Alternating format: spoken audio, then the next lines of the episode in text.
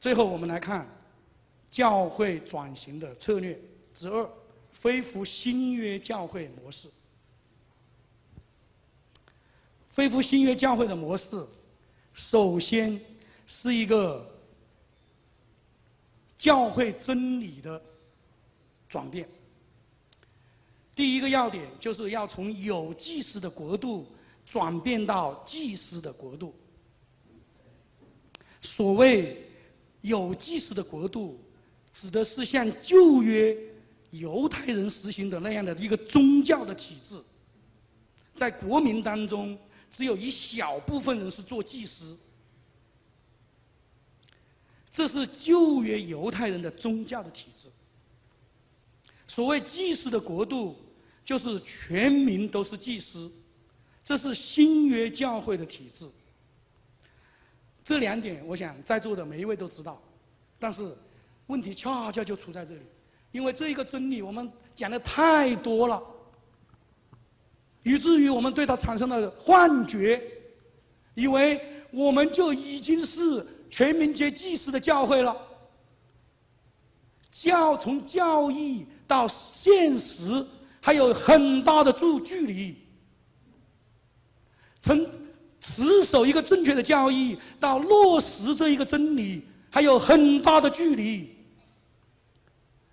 从马丁路德开始就已经恢复了信徒皆祭司的这个真理、这个教义，但是直到如今，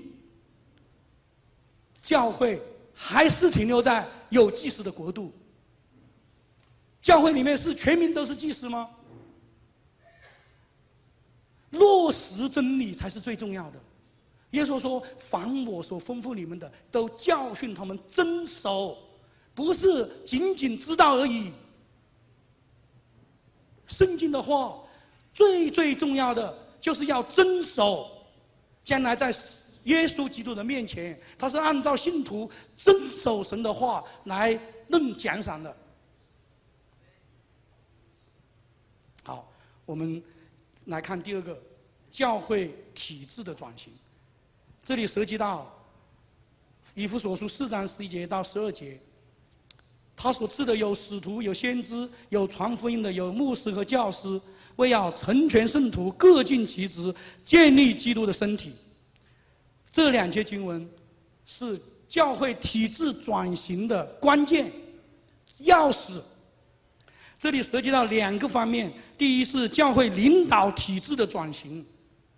我们昨天听到，呃呃，张志刚牧师讲到民主制，讲到家长制，讲到团队的领导。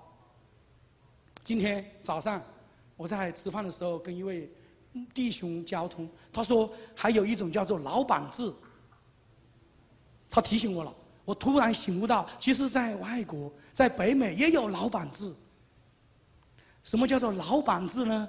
就是有一个老板，他非常有钱，他包办了教会的教堂的建造，他包办了这个教会的传职侍奉的这个童工的薪资，但是他也决定了教会一切的事务，包括这个牧师的聘用和解聘，这叫做老板制。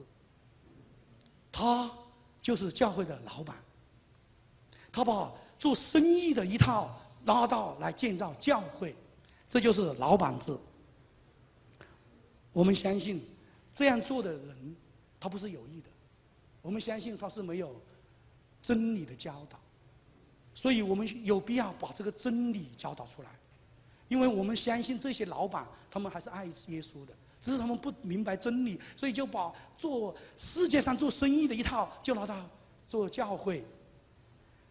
圣经的真理，我在这里只提两点：第一，教会是基督的身体。基督是教会的头，头就意味着是老板。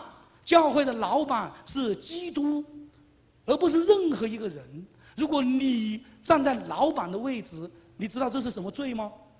这是夺取基督的主权。这是一个非常严重的性质的罪。我再讲一点，我们讲到基督的心腹的意象，教会是基督的心腹。基督是教会的心呐。如果一个人他对基督的心腹、眼中的同人非礼的话，对基督是极大的冒犯。我讲这句话不是恶意的。现在，如果我们明白了真理，还来得及。所以我要给这些老板型的教会有一句忠告：你们要立刻悔改，把主权交还在基督的手中。如果你们这样做，将来在面对基督的时候，有荣耀的赏赐。第二个关键。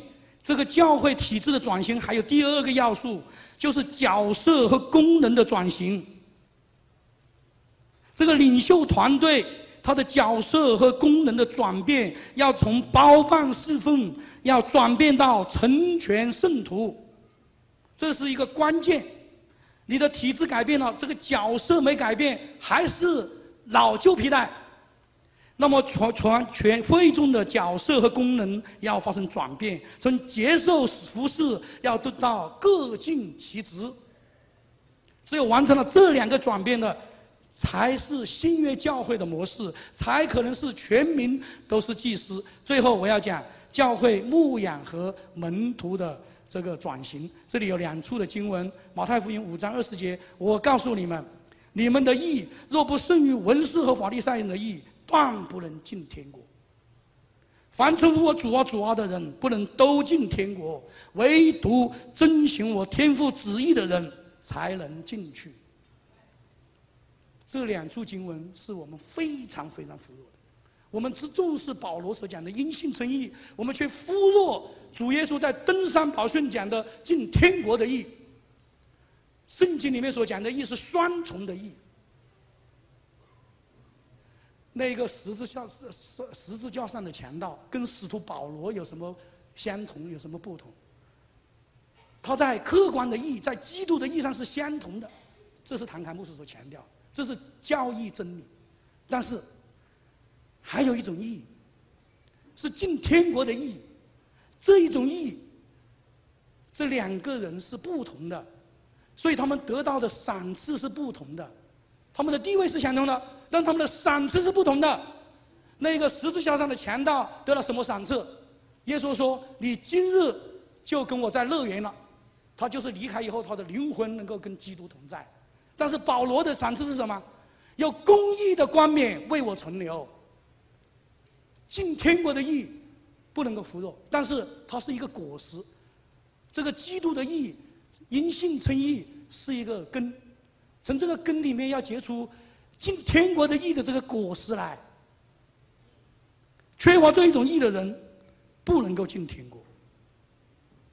啊，所以这一种进天国的意义是圣徒所行的意义，是基督心腹蒙恩得穿光明洁白的细麻衣，是聪明童女灯里的油，也是进入羔羊婚宴的入场券。这里涉及到一个教会牧养和门训的转这个转型，我没有时间来讲这个关键。这里的关键就是遵行神的话，这是大使命的一个关键。凡我所吩咐你们的，都教训他们遵守，我就常与你们同在，直到世界的末了。最后，教会的牧养和门训的转移的转型，第一。从牧培养听道者跟文士，转变到培养行道者与门徒，大家好好思想。你教会所有的服饰，从主日讲道、主日学、查经班，你是在培养文士和听道者，还是在培养行道者和门徒？听道者。培养听道者，是叫做豆腐渣的工程，经不起火的试炼。只有培养行道者，才是把根基房子建在磐石上。第二，要从精英和全职培训到平信徒领袖的培训，不是说放弃精英培训，不是说放放弃呃全职的培训，而是要更重视。平信徒领袖的培训。第三，要从注重知识的教导，要转变到注重知识的实践。圣经从来不只是讲真那个客观的真理，而是要讲实践的真理。最后，从只关注种子的纯正，要同时关注改良土壤和心田。让我们低头祷告。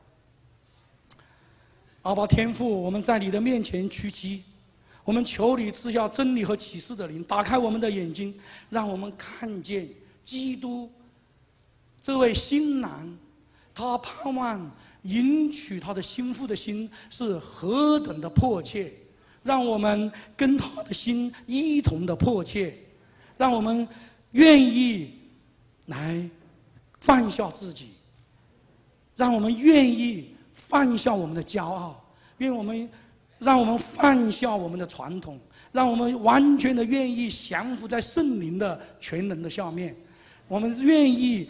让圣灵带领我们归回到新约末世的神学，归回到新约教会的模式，让神的旨意成就在华人教会的当中，让我们同心同道，一同进入神对华人教会的命定，把一切的荣耀都归给做宝座的和羔羊。我们的祷告乃是奉我主耶稣基督的圣名，阿门。